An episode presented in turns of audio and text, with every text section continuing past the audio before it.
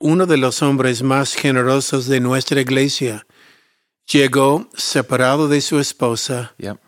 haciendo taxi, Yep. viviendo en un cuarto alquilada en una casa y a las justas tenía el dinero. Eh, estaba con una mujer que tenía un hijo con esta mujer que no era su esposa. Llegó roto, totalmente roto a la iglesia. Recibió Jesús, su esposa recibió Jesús. Fue restaurado su matrimonio. Y hoy día es una persona que todos desearían tener en su iglesia. Yeah. Ama a Dios, agradecido por lo que Dios ha hecho en su vida. Y muchos buscan un hombre así ahora, pero recuerden, no era así cuando llegaron. Era muy complicada, muy difícil, muy tenía un genio muy fuerte. Yeah. Pero hoy día es un hombre bendecido. Entonces, haz discípulos, toma gente en bancarrota, ayúdalos a florecer.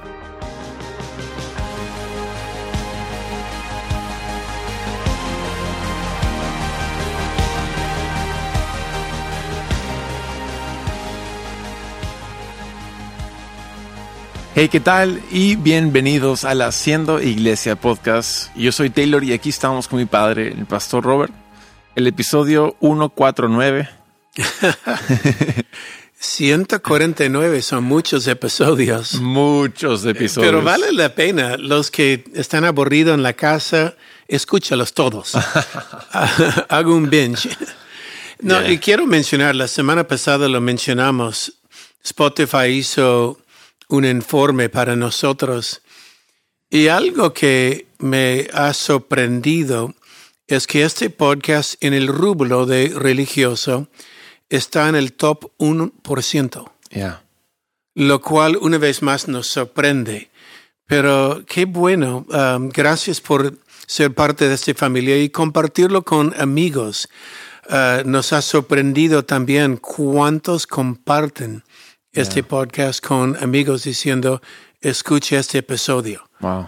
Y simplemente um, no hacemos publicidad, no ganamos nada, sino poder bendecir su vida y gracias a Dios por ello. Yeah, gracias a Dios. Es, es un honor y un privilegio poder estar aquí con ustedes ah, Juntos. juntos. Ah, Realmente lo es. Gracias por darnos su tiempo y, ah, y comentar y poner cosas. Está bueno. Excelente. Bueno, el tema de hoy día estamos en el anexo a la iglesia creativa, errores que uno comete eh, cuando está tratando de ver la iglesia crecer. Yeah. Y hoy día tocamos un tema también un poquito, eh, ¿cómo puedo decir? Eh, Un error muy común. delicada, que común también. Es un error delicado y un error muy común cuando uno planta la iglesia o, o quiere crecer. Ah, y, y doy gracias a Dios de que hemos aprendido a, a no hacer esto a- gracias a ti. Pero el error sería lo siguiente.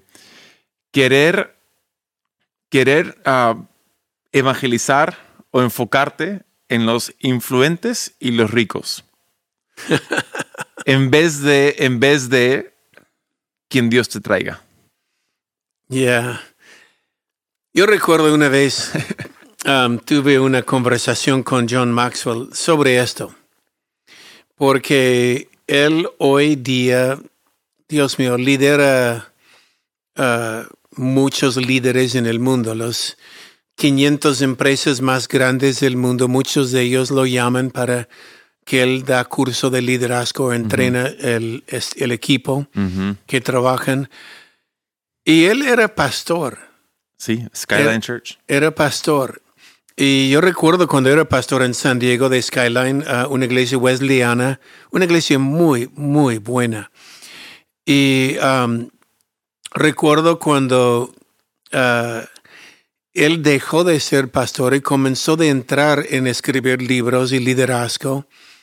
ah, yo le hice una pregunta porque um, le, le estaba pensando, estaba meditando ah, que, eh, ¿cómo puedo explicar? Muchos pastores lo que buscan es respeto, muchos Mm. políticos lo que buscan son votos. Ah, ¿Y qué busca el empresario? Le pregunté a él. Y él dijo algo en este contexto, lo cual es muy interesante. Él dijo, mira, muchos problemas es que viene un empresario a la iglesia y el pastor inmediatamente está pensando, uh, diezmo. Yeah, ouch. Y cuando comienza a pensar en el diezmo, este empresario nos puede ayudar mucho. Y por supuesto, hay algunos que tienen la- el don de apoyar la visión.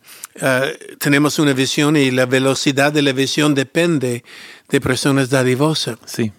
Pero eh, cuando solo mires este empresario por eh, qué me puede la su ofrenda, equivocamos Yeah. equivocamos. Él dijo, el problema es que el pastor ah, lo que busca es relación, pero lo que el empresario busca es respeto. Wow. Y él dice, no te voy a apoyar hasta que ganas mi respeto. Wow. ¿Y cómo ganamos el respeto? Siendo personas que cumplen la palabra, a personas abiertas con los recursos, las finanzas de la iglesia, es decir, Transparentes. ah, transparentes. Um, que él entra como empresario, que siempre vea como empresario márgenes.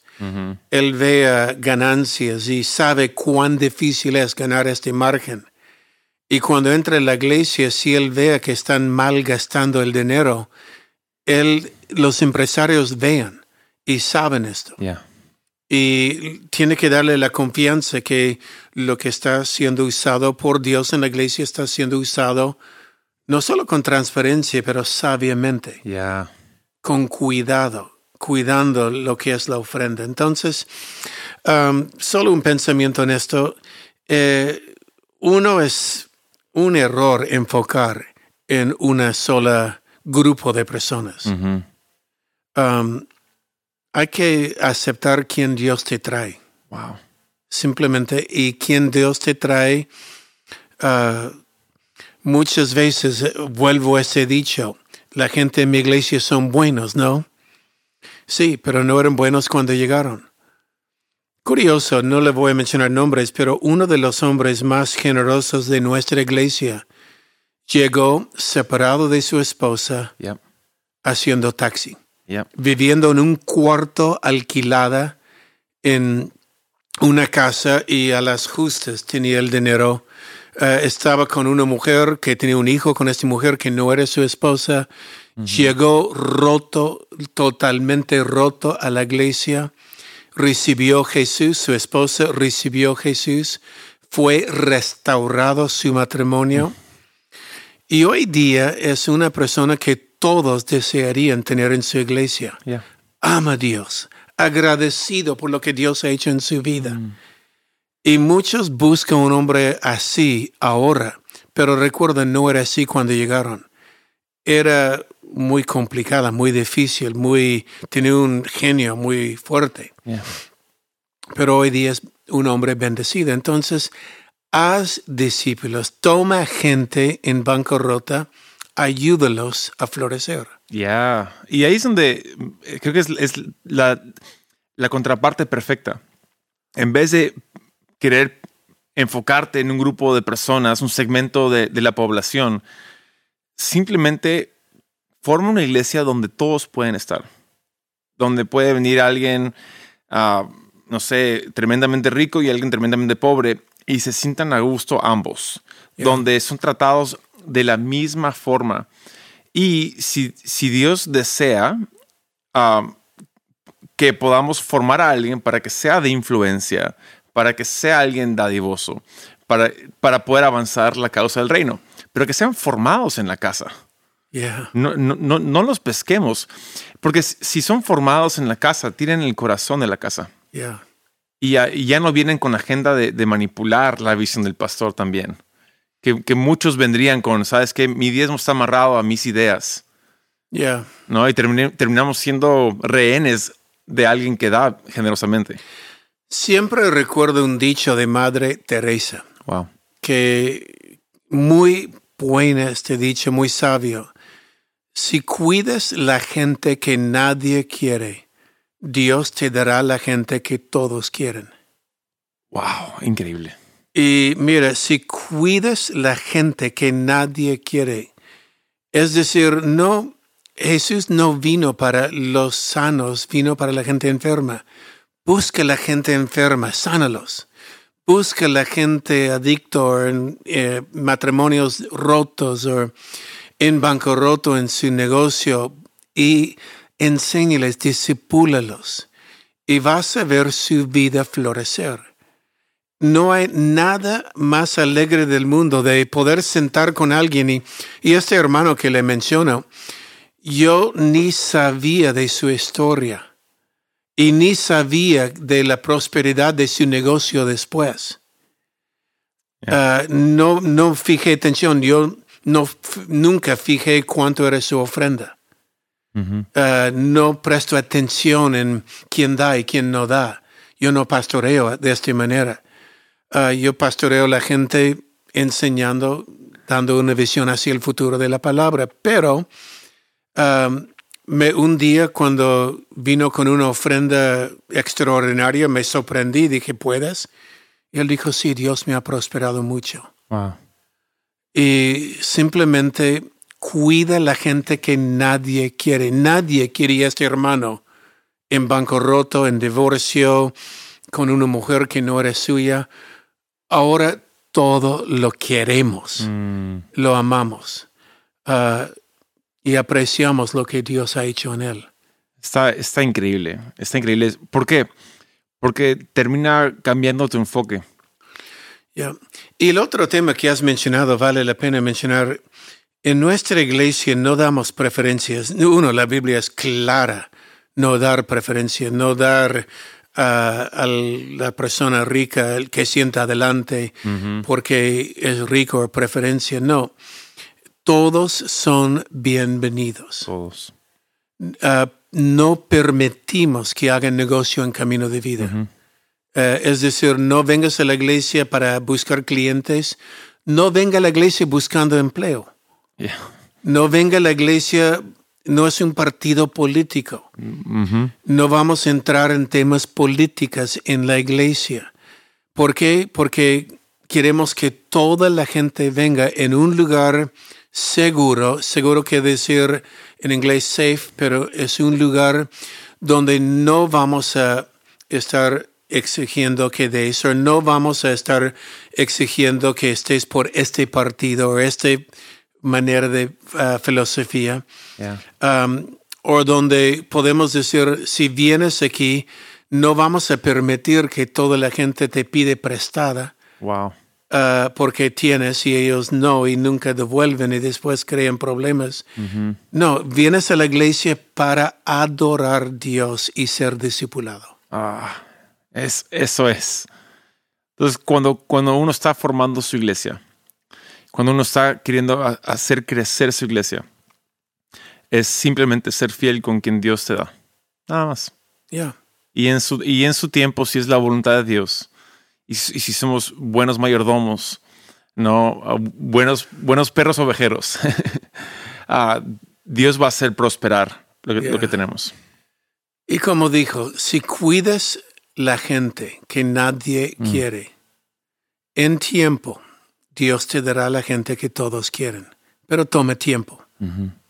Um, a veces son formados por dentro, a veces vienen de afuera, mayormente herido en otro lugar que fue abusado.